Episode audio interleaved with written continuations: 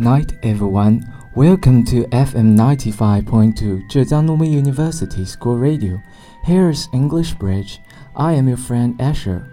晚上好，欢迎收听 FM 九十五点二校园之声，这里是英语桥。Halloween just passed. I don't know whether you had a good time. If not, let our programmer make up the pity.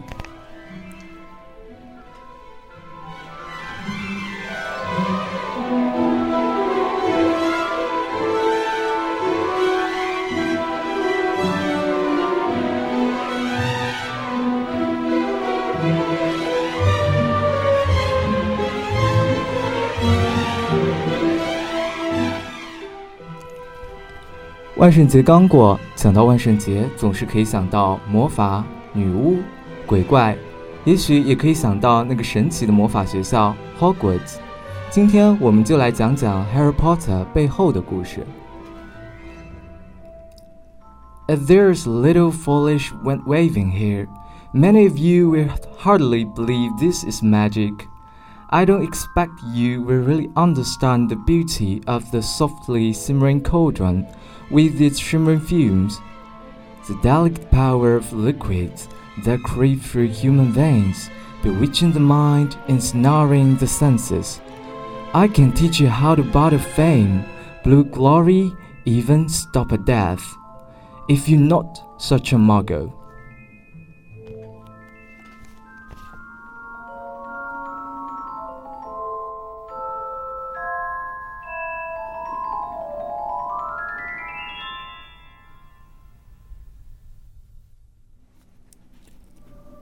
Harry Potter, a name we are so familiar with. I believe Harry has accompanied with us for our whole childhoods, and it's been 20 years since an orphan boy wizard made muggles out of all of us, from the magic stone to the Death Hallows. Several adventures teach us how to be brave, friendly, and become better. Last year, in 2017, the prequel of Harry Potter Fantastic Beasts and Where to Find Them was filmed and released in November. The good news for fans of it is the second part, The Crimes of Grindelwald, will be released on this November 16th. 也就是今天，真的非常想去，而且是原班人马倾情打造。如果你对魔法世界仍有一份憧憬，这部电影绝对不容错过。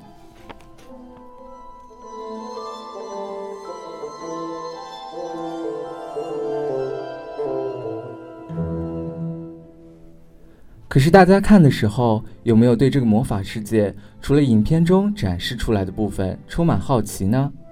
Like the origin of the world, the history of wind, different kinds plants and animals. And now I am a wizard and talk about magic words true part.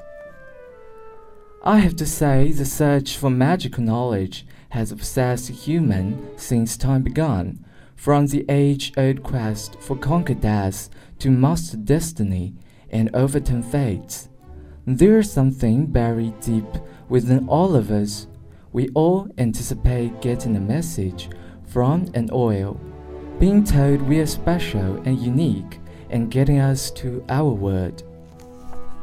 Virtually, sometimes we're just like the muggles. We kind of glimpse hidden magic word because We've read about myths and legends. At the Philosopher's Stone, most of snow it is from the activity of alchemy. It is a special substance with amazing powers. It, it can turn any metal into gold, and it can produce the elixir of life as well, which makes the drink immortal. I don't know if you still remember the name Nicholas Flamel. There have been many reports of the Philosopher's Stone over the centuries, but the only stone currently in existence belongs to Nicholas Flamel, the noted alchemist and opera lover. The truth is that maybe Nicholas didn't gain immortality. Believe it or not, a person like Nicholas did exist. We also find the tombstone, but Obviously, he died. During the long period of time, alchemists continued their search for elixir of life. As we can see, alchemy is a form of ancient science. In some aspect, it is also a form of magic.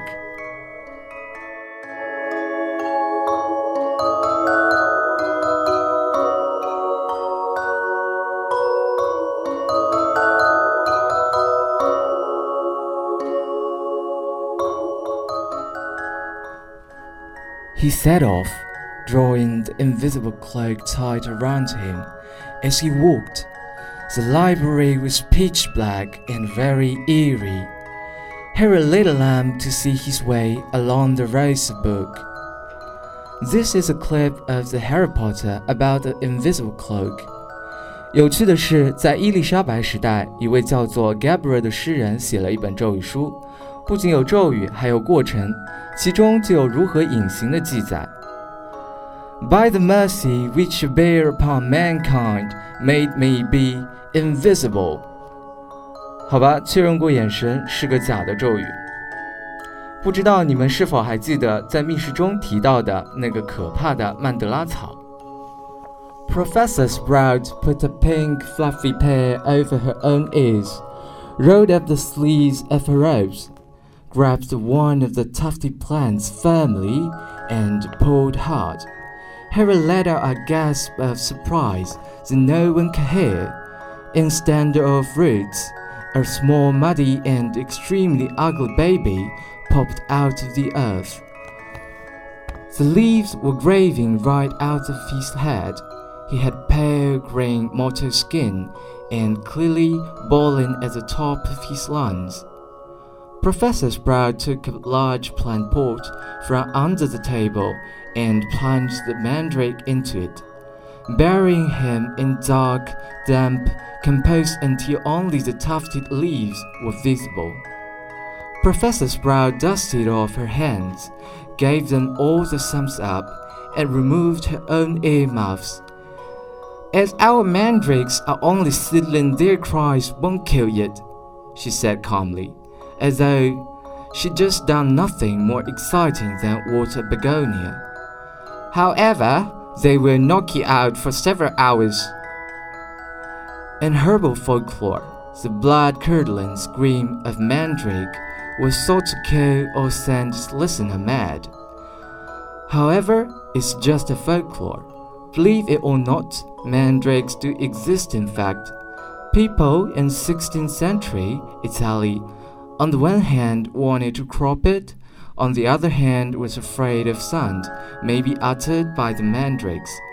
So they came up with a really interesting idea. Tie the mandrakes with a dog, stuff its ears with the earth, and blow a hole. As the frightened dog runs away, it pull up the mandrakes without its scream causing you harm. 这就非常有趣了，这大概就是讲 十六世纪的意大利人在采摘曼德拉草的时候，先用泥土把自己的耳朵堵住，然后把狗和曼德拉草绑在一起。这个时候，他们吹起号角，狗就会因为受到惊吓把曼德拉草拔出来。But what the use of the mandrakes? In the story, it's a part of the restorative potion. But in our real life, it is a kind of poisonous plant. Every part of it is poisonous. Usually, it is used for aesthetic and will cause hallucination, and we can find that mandrake have a human-shaped root, which is quite weird.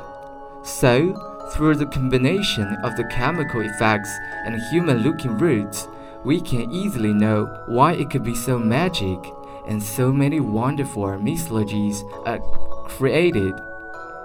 Plants are a key ingredient in Harry's world, where they're used to make potions, and supplies can be found in the apothecary of Mr. Pa- Mulpepper. His name is quite like another legend, Nicholas Culpeper, the author of The Complete Herbal. 卡尔佩伯是一位草药学家，是草药大全作者，并且是草药英国药品革命的领导者。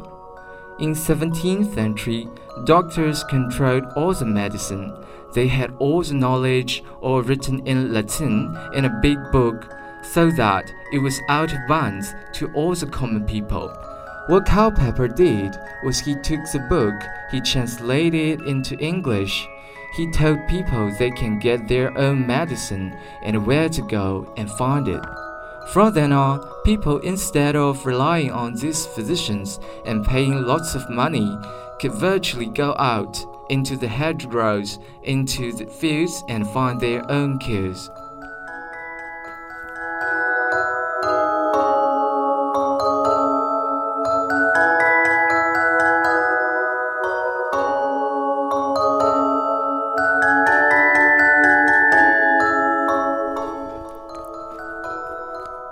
Midnight came, and when, when Harry was reading and rereading a passage about uses of scurvy grass, lovage, and sneezewort, and not taking in a word of it, those plants are most efficacious in the inflaming of the brain and are therefore much confusing, and was accused of witchcraft, and later was accused of practicing witch. It's just like people who did things about potions were always relevant to witchment. Non magic people, but not good, more commonly known as muggles, were particularly afraid of magic in medieval times, but not good at recognizing it. On the rare occasion they did catch a real witch or wizard, burning had no effect whatsoever the witch or wizard would perform a basic flame freezing charm and then pretend to shrink with pain while enjoy a gentle tickling sensation. Indeed, Gwendolyn the Weird enjoyed being burnt so, so much that she allowed herself to be caught no fewer than 47 times in various disguises. 在中世纪的时候，人们总是非常害怕魔法， 但是又没有真的抓到过巫师，即使抓到，也是施以没有任何效用的火刑。甚至有记载表明，一个叫温迪林的怪人十分享受火刑带来的快感，以至于他故意在不同场合被抓多达四十七次。In Harry's words, most of the witches and wizards are morally neutral, yet in history, most references to witches are resoundingly negative. and the relation between witches and powerful dark magic was forged by a book. 然而呢，历史上对于女巫和黑魔法的联系却是一本书伪造的。The original name of it is in Latin, which roughly translates as of witchy and soothsayer. In this book, the witches aren't so powerful. Nevertheless, the illustrator didn't connect the illustrations with the contents。在这本书中有一幅插画，画中有两个妇女，面目狰狞，可以利用干锅召唤冰雹改变气候。因为全书是拉丁文，大多数普通民众无法接受，但是插图却是人人都可以看懂的，导致了人们对女巫的刻板印象。Magic in some ways.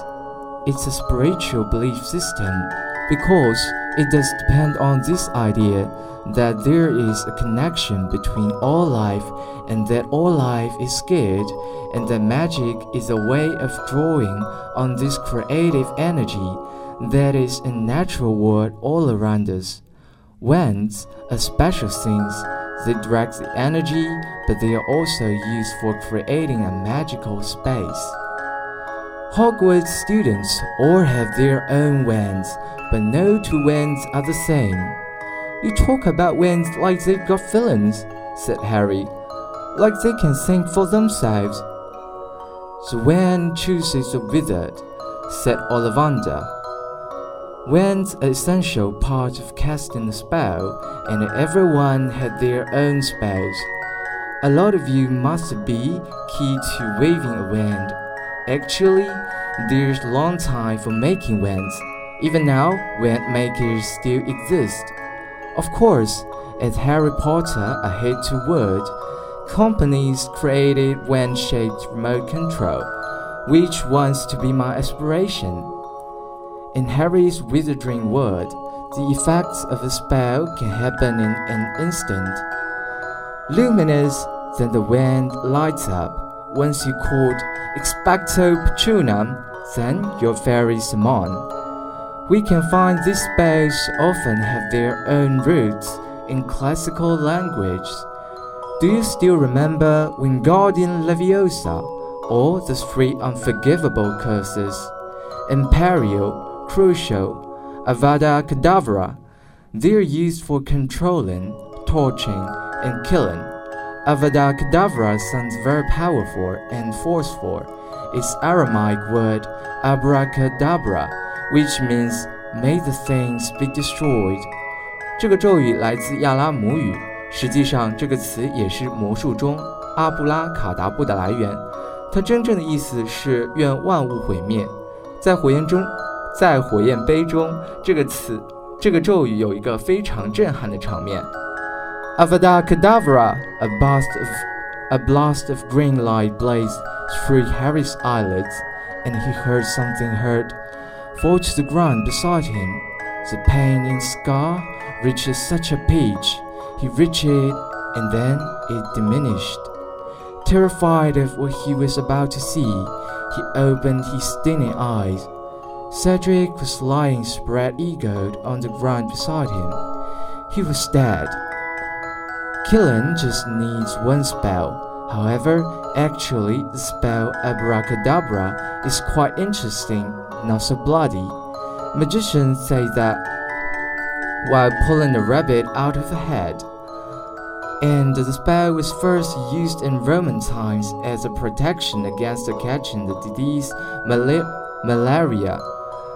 那么他们是如何驱除疾病的呢？首先，他们先把 abracadabra 写在一张羊皮纸上，然后重复写，每次写就省略一个字母，最后会形成一个三角形，然后把这个挂在脖子上。当你挂对位置的时候，就可以起到预防疟疾的作用。当然，这也只是一个信仰的问题。Belief is really important to magic. If you believe in it, then it will happen. If you do believe in it, if you do believe that the wind has power, if you do believe that testament will protect you, then that gives you some of comfort. Double divination this afternoon, Harry groaned. Looking down, divination was his least favorite subject. Apart from potions, Professor Trelawney kept predicting Harry's death, which he extremely annoying. Divination is always an eternal topic when people talk about magic. Many things can be used in it, like teacups and mirror. The popular view of fortune telling today is about telling the future, but that definitely wasn't the original purpose of divination. Actually, it was much more about helping people make decisions. It was kind of like contacting the subconscious. In a way, when it comes to divination, China is always mentioned. In Bronze Age China, people use bones for divination the ancestors are living in heaven were believed to know about human beings' future. The diviners were interpreting the cracks as the answer from the ancestors. We are all looking forward to know our future and what to do, and that make magic. This magic is a symbol for people to avoid something bad and the divination gives us valuable insight into life in China history.